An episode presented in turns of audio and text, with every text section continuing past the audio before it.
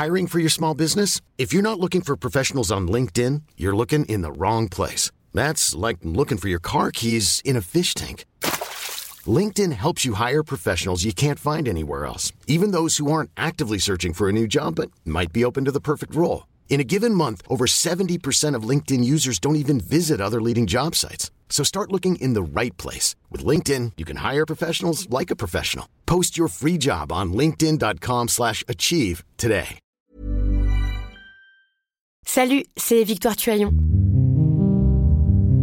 Ces derniers mois, avec mon équipe, on a travaillé sur une série exceptionnelle.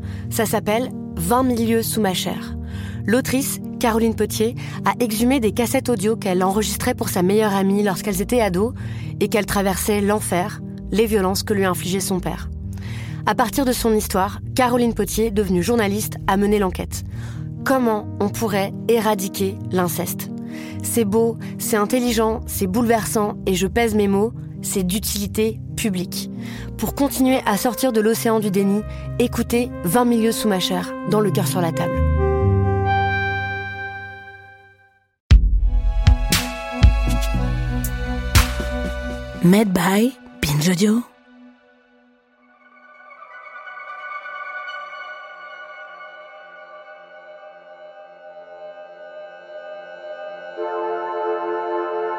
Des morts en masse. Des centaines de milliers de victimes sont annoncées chaque année pour avoir pris des faux médicaments. Les plus alarmistes parlent de pandémie mondiale.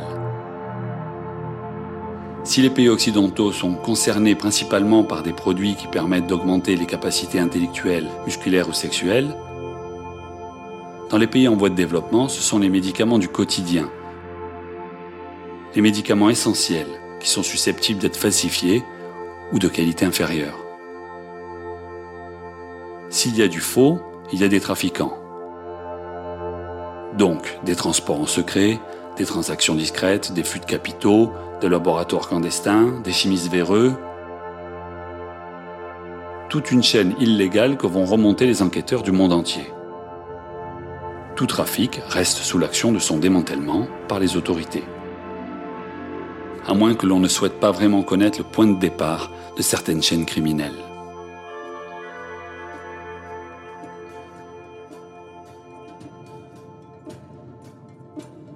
Aminata Touré, ex-ministre de la Santé au Sénégal.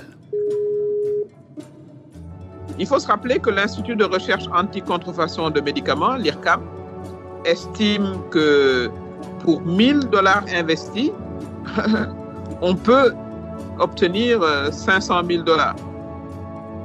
C'est quand même un euh, des taux de rentabilité en termes de criminalité les plus, importants. Et ça crée également des mafias.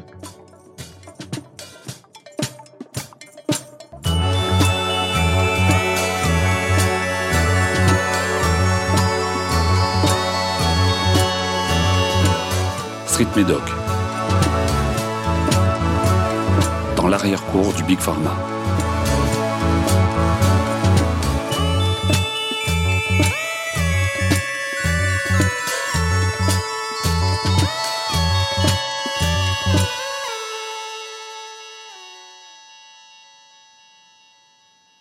Dans les pays en voie de développement, et tout particulièrement ceux d'Afrique de l'Ouest, une quantité importante de médicaments illicites se retrouve dans les marchés formels comme informels. On entend par marché formel les pharmacies, les hôpitaux ou les dispensaires, et comme informels les marchés de rue. Le directeur sûreté pour l'Afrique du géant français Sanofi, Michel Seba, raconte la nécessaire lutte contre ce business souterrain. C'est un marché qui quand même représente 200 milliards de dollars par an, avec des bénéfices qui sont totalement colossaux. Euh, pour 1000, euh, 1000 dollars investis dans les faux médicaments, vous pouvez raisonnablement euh, en tirer un bénéfice entre 200 et 500 000 dollars. Si on compare ça avec le trafic de drogue, hein, pour 1000 euh, pour 1000 dollars, a priori, c'est 20 000, 20 000 dollars de bénéfices. Bon, je ne sais pas s'il faut citer ces chiffres-là, enfin du moins la deuxième partie, faire le comparaison avec le trafic de drogue, je ne voudrais pas contribuer à lancer des vocations sur, sur les faux médicaments. Dans, les grosses quantités, on est sur, des, sur un trafic international. On est sur des réseaux, des réseaux de crimes pharmaceutiques euh, qui sont bien organisés, mais qui sont liés à l'offre et la demande. Hein. Les connexions se font euh, à travers aussi les diasporas africaines dans les, dans les pays du monde entier et en, Chine en particulier. C'est comme ça d'ailleurs se font les connexions. Et euh, on voit bien que cette manne financière peut d'ailleurs générer des risques pour la stabilité des pays. Il y a non seulement l'impact sur la, santé, mais également euh, sur euh, la sécurité des États, puisqu'on on a établi des liens entre les organisations criminelles, terroristes et le trafic de faux médicaments. Au sein de la Fondation Brazzaville, le juge Jean-Louis Bruguière, engagé dans le combat contre le faux médicament, a fait du financement du terrorisme un argument de lutte. Aujourd'hui, la porosité existante entre le crime organisé transnational et le terrorisme n'est plus à démontrer, comme le fait que les organisations terroristes s'alimentent financièrement par des trafics de tout genre et par la contrefaçon de médicaments, même si c'est pas très visible. Il y a des éléments non documentés, mais connus, sur le fait que les faux médicaments, aujourd'hui, financent le terrorisme. C'est documenté, connu pour le Hezbollah, beaucoup moins pour les réseaux islamistes radicaux. Le financement du terrorisme. Une réalité, assure le juge Bruguière. Un argument massu pour une lutte répressive puissante. Pourtant, d'autres spécialistes peinent à trouver des affaires démontrant cette réalité. À commencer par ceux de l'Organisation mondiale de la santé, de l'aveu même de Pernette Bourdillon, analyste à l'OMS à la tête d'une équipe qui travaille justement contre les médicaments de qualité inférieure et falsifiés.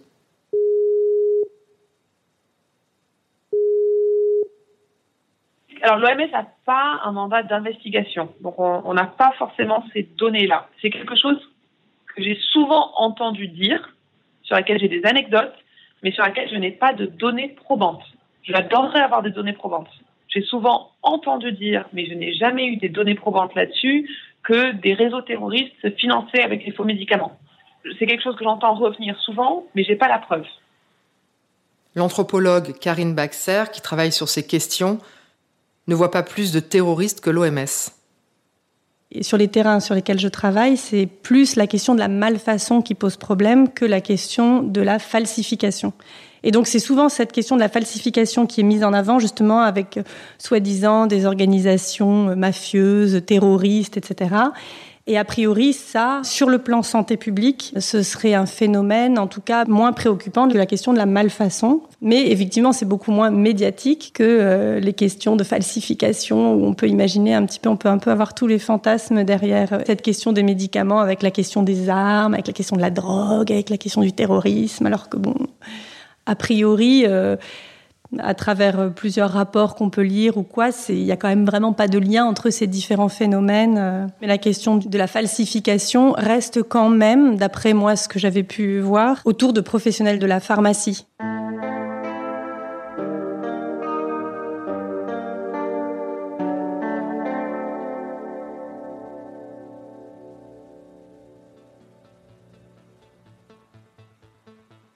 Le chercheur indépendant Éric Prissois a travaillé pour l'IRACM sur les trafics illicites de médicaments. Merci. Euh, donc si, vous voulez, je vous dresser une petite typologie des organisations criminelles que j'ai pu observer, en tout cas sur les principales zones dont je vous ai parlé. Donc il y a ces petites organisations de 2 à 5 personnes qui sont des petites structures et qui sont tout à fait symboliques de la démocratisation des outils informatiques, mais aussi des, outils d'impression, de, de, packaging. Ça, c'est un premier risque puisqu'en fait chacun peut aujourd'hui, théoriquement en tout cas, devenir un, petit contrefacteur.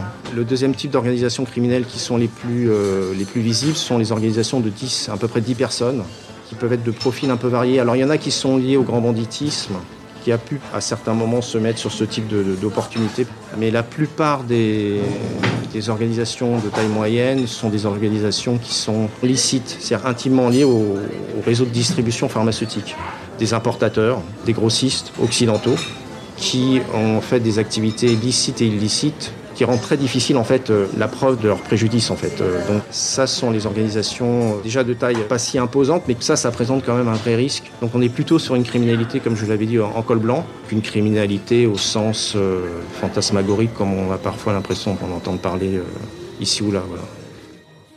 Une criminalité en col blanc.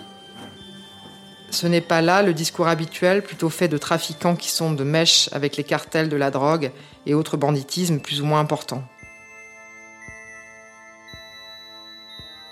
Une interrogation qui n'a pas manqué de se poser à certains chercheurs.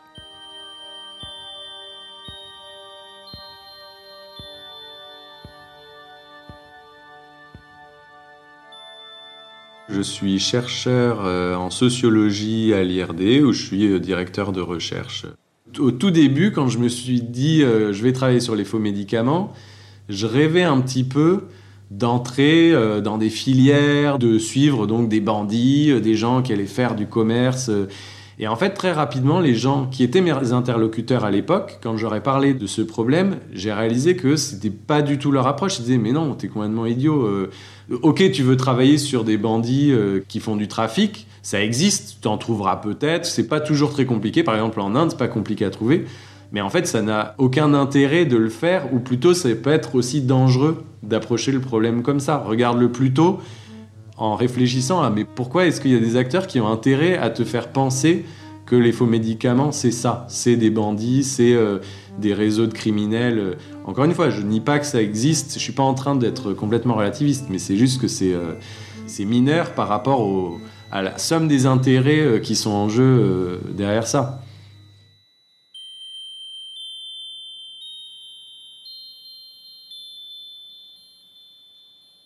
Les médicaments illicites sont vendus sur des marchés informels que l'on trouve dans la plupart des villes d'Afrique de l'Ouest. La répression semble alors tout bonnement inévitable. Bonjour. Bonjour Alphonse. Tu, vas interviewer le ministre de la Sécurité du Togo, je crois. Hein? Oui, j'ai rendez-vous avec le ministre de la Sécurité du Togo. Nous nous avons rendez-vous euh, cet après-midi justement euh, pour parler du rôle du ministère justement dans le contrôle et de la vente de ces médicaments dans, dans les marchés. Tu pourras lui, lui demander euh, quelles sont leurs actions sur la répression. Oui, ça fait partie de mon protocole. Le gouvernement, par le biais du ministère de la Sécurité et de la Protection civile, procède souvent au contrôle des marchés, à la saisie de ces médicaments pas seulement sur les marchés, mais également des lots qui viennent par les frontières ou par euh, le port. Donc, euh, la douane les saisit. Donc, justement, je, lui demanderai euh, de nous parler de, de, la répression et pourquoi cette répression est de mise. Général Galiar Damham, ministre de la Sécurité et de la Protection civile du Togo. Monsieur le ministre, quand vous arrêtez les médicaments, est-ce que vous arrêtez aussi les acteurs, ceux qui viennent ou apportent les médicaments sur le terrain, ou vous allez même sur le marché, les bonnes dames qui en vendent? Quand vous arrêtez, vous saisissez leurs médicaments, qu'est-ce que vous faites? On saisit les médicaments, on fait une procédure qu'on adresse à la justice. Vous avez dit aujourd'hui, tout est centralisé au niveau de l'Office central de répression. Mais euh, chaque saisie fait l'objet d'un PV, d'un procès verbal qu'on adresse au parquet. Adresse au parquet. La personne est présente, c'est vrai, euh, il y a très peu de condamnations. Très peu de condamnations. C'est une constante, comme le confirme Éric Prissois. Dans les opérations d'Interpol, on vous dit voilà, on arrête tant de personnes, on a saisi tant de médicaments, mais c'est très approximatif. Moi, j'apprends par, notamment en Afrique, que la plupart de la quasi-totalité des gens interpellés sont relâchés. Mais pourquoi obtient-on si peu de résultats? Les sources, finalement, dans la contrefaçon de médicaments manquent. Fabrice Rizzoli, docteur en sciences politiques, spécialiste de la grande criminalité, fondateur et président de l'association Crimalt. Mais parce que quoi? Mais parce que je pense qu'en fait, les enquêtes, la plupart du temps, ne vont pas au bout, elles vont pas à l'origine de la production. Prenons l'exemple du travail que fait remarquable Europol dans ce domaine. Ils se sont un peu spécialisés là-dedans, ça fait 11 ans qu'ils font euh, le, truc Pangea, là. Euh, d'ailleurs, c'est grâce à leur savoir-faire depuis 11 ans qu'ils ont pu intervenir très vite à la crise du Covid et avoir saisi des faux masques, euh, des faux gels hydrauliques en masse, avant même le confinement en France. On en a saisi parce qu'ils avaient des process depuis 11 ans. Comme quoi, d'ailleurs, quand la répression s'organise, ça marche. Mais le problème, c'est qu'on saisit énormément de produits contrefaits mais on ne va pas faire le procès à l'usine en Inde. D'abord, l'Inde vous dit euh, salut, hein. et puis de toute façon, ça serait complètement fou. C'est-à-dire qu'on risquerait de tomber sur euh, les usines euh, des laboratoires pharmaceutiques. On s'appuie sur des compétences, Et que derrière, il y a certainement des organisations criminelles, mais les enquêtes ne vont pas au bout. On fait, on fait beaucoup que saisir. C'est que faire une enquête internationale n'est pas si simple. Je pense quand même que si on cherchait, on trouverait beaucoup plus d'organisations criminelles, mais alors là, c'est une enquête judiciaire, faut comprendre, elle devient internationale par définition. Le médicament, il a passé plusieurs frontières. Vous savez bien que les justices sont souveraines, qu'elles ont énormément de mal à coopérer, il faudrait la contribution de tous ces pays. Vous n'avez pas comme ça euh, l'aide de l'Inde, le médicament passe par l'île Maurice, parce que l'île Maurice, c'est un paradis fiscal euh, extrêmement euh, sophistiqué, où la grande multinationale peut ouvrir sa boîte, ne pas payer d'impôts. À la fois, c'est du tax ruling et du, blanchiment. On ne peut pas payer d'impôts, mais dans le conseil d'administration, il faut qu'il y ait un Mauricien. C'est dans la loi. Les Mauriciens, ils vont faire leur enquête, ça ne va pas les arranger. D'abord, il y a une usine qui paye un tout petit peu d'impôts sur l'île Maurice. Vous imaginez le magistrat français, il doit remonter son enquête, il doit faire des commissions rogatoires. Déjà en Europe, c'est très très long. Et en plus, il doit passer par l'île Maurice et l'Inde. Je vous passe que le capitaux arrive en Suisse ou à la City, etc. C'est des commissions rogatoires en. Ben, c'est compliqué de faire ces enquêtes au long cours. On a des informations, on fait de la veille, peut-être des informateurs de temps en temps, la, la police ne communique pas là-dessus, et elle fait des saisies, en masse. Mais on ne fait pas l'enquête judiciaire qui permettrait de remonter toute la filière.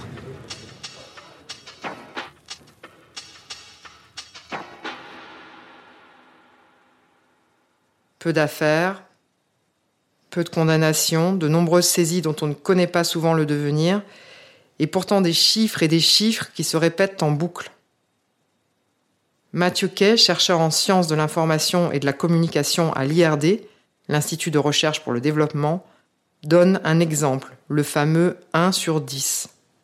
L'OMS, dans un rapport qui a euh, deux ans, avait parlé d'un médicament sur 10 qui serait un faux médicament euh, dans les pays d'Afrique subsaharienne il faut toujours regarder un petit peu la genèse de ce genre de chiffres. En fait, en disant cela, le rapport de l'OMS s'appuyait sur une compilation de différentes études, donc de la plupart des études disponibles sur ce problème, mais qui sont des études dont la méthode principale consiste à faire des échantillonnages de médicaments sur la base du soupçon. C'est-à-dire, je vais dans une pharmacie, plutôt que de prendre au hasard des médicaments, enfin ce qui serait un, échantillonnage, disons, euh, normal, entre guillemets, euh, je prendrais dans, disons, 100 pharmacies euh, différentes, 1% des médicaments disponibles, je les teste et je regarde s'ils sont vrais ou s'ils sont faux.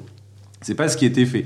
Ce qui était fait en général, la méthode principale, ça consiste à aller à un endroit, à juger est-ce que le médicament a l'air bon ou pas bon, à saisir à échantillonner ceux qui éveillent mes soupçons et ensuite à les tester. Mais c'est évident que sur cette base-là, on va forcément avoir plus de mauvais médicaments que si on avait fait un échantillonnage euh, randomisé.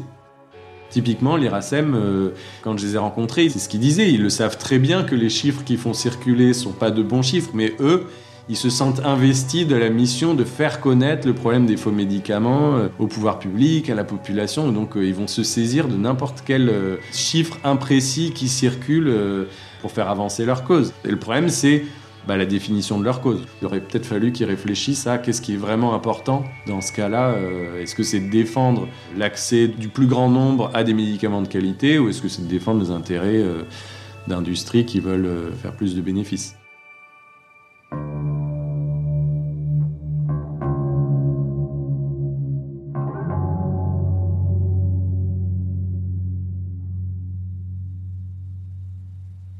Il y a une différence entre la contrefaçon et le faux médicament. La contrefaçon, en fait, c'est euh, un produit qui n'a pas d'autorisation de mise sur le marché euh, sur le territoire dans lequel il est distribué. La contrefaçon, c'est l'imitation et la reproduction sans avoir l'autorisation. L'écoulement des stocks légaux va choisir de les écouler sur le marché illégal. On n'est plus dans la contrefaçon, on est dans la contrebande c'est euh, le fait de passer la frontière euh, illégalement, etc. Mais le produit, lui, il a été fabriqué légalement par la multinationale. Petit à petit, il a été décidé notamment euh, par l'OMS de ne plus utiliser ce terme contrefaçon qui était trop polémique, et du coup, petit à petit, d'amener le terme faux médicament. Mais en fait, derrière ce terme, on ne sait toujours pas vraiment de quoi on parle.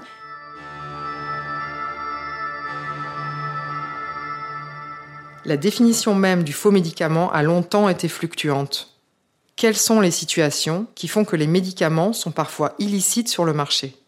Il y a eu tout un travail au sein de l'OMS compliqué, avec tout un comité qui travaillait avec des représentants des différents pays autour du médicament, et donc avec des tensions entre globalement les représentants des pays euh, producteurs de médicaments euh, du Nord, on va dire, ou de l'Occident, et puis les, justement les producteurs de, génériques euh, du Sud ou des pays émergents. Et finalement, il a été décidé d'introduire une définition assez complexe autour de falsifiés, sous standard. Euh, mais donc ça devient une définition assez compliquée. L'OMS a voulu, à juste titre, donner une définition du faux médicament. Sa définition, c'est médicaments falsifiés ou sous-dosés, pour vraiment faire une séparation avec la contrefaçon. On parle souvent de contrefaçon de médicaments. Mais simplement pour faire une différence entre une problématique de santé publique avec une problématique de propriété intellectuelle. Un produit falsifié, c'est un produit dont l'identité, la composition ou la source est représentée de façon trompeuse, délibérément ou frauduleusement. Donc il y a une vraie notion d'intention. Un médicament, il peut être illicite ou, euh, ne devrait pas être sur le marché dans plein de situations différentes. Parfois, c'est un médicament qui est produit par un fabricant euh, en toute bonne foi, mais le contrôle la qualité du médicament a été euh, mal réalisé et euh, il y a des informations dont on ne dispose pas et qui font que le médicament peut être dangereux. Parfois, c'est un médicament qui est de bonne qualité, qui a été produit dans de bonnes conditions, mais il s'avère qu'il est encore sur les étagères d'une pharmacie alors qu'il est périmé. Et ça, c'est un cas qui arrive très souvent notamment dans des pays où en fait l'approvisionnement euh, du médicament il est assez chaotique et assez complexe. Un médicament, il peut être aussi interdit s'il est de très bonne qualité fabriqué par le bon fabricant, mais s'il est vendu par un acteur qui n'a pas l'autorisation à le vendre.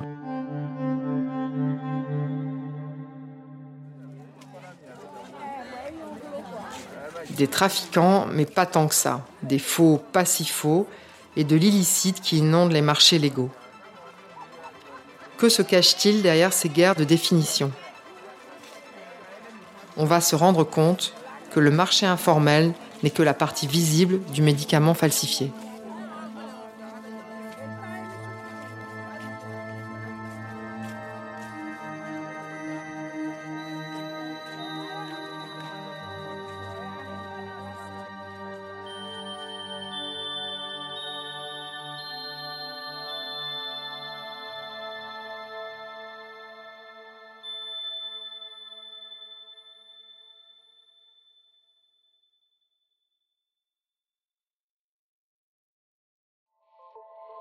Salut, c'est Sinamir du podcast L'Affaire.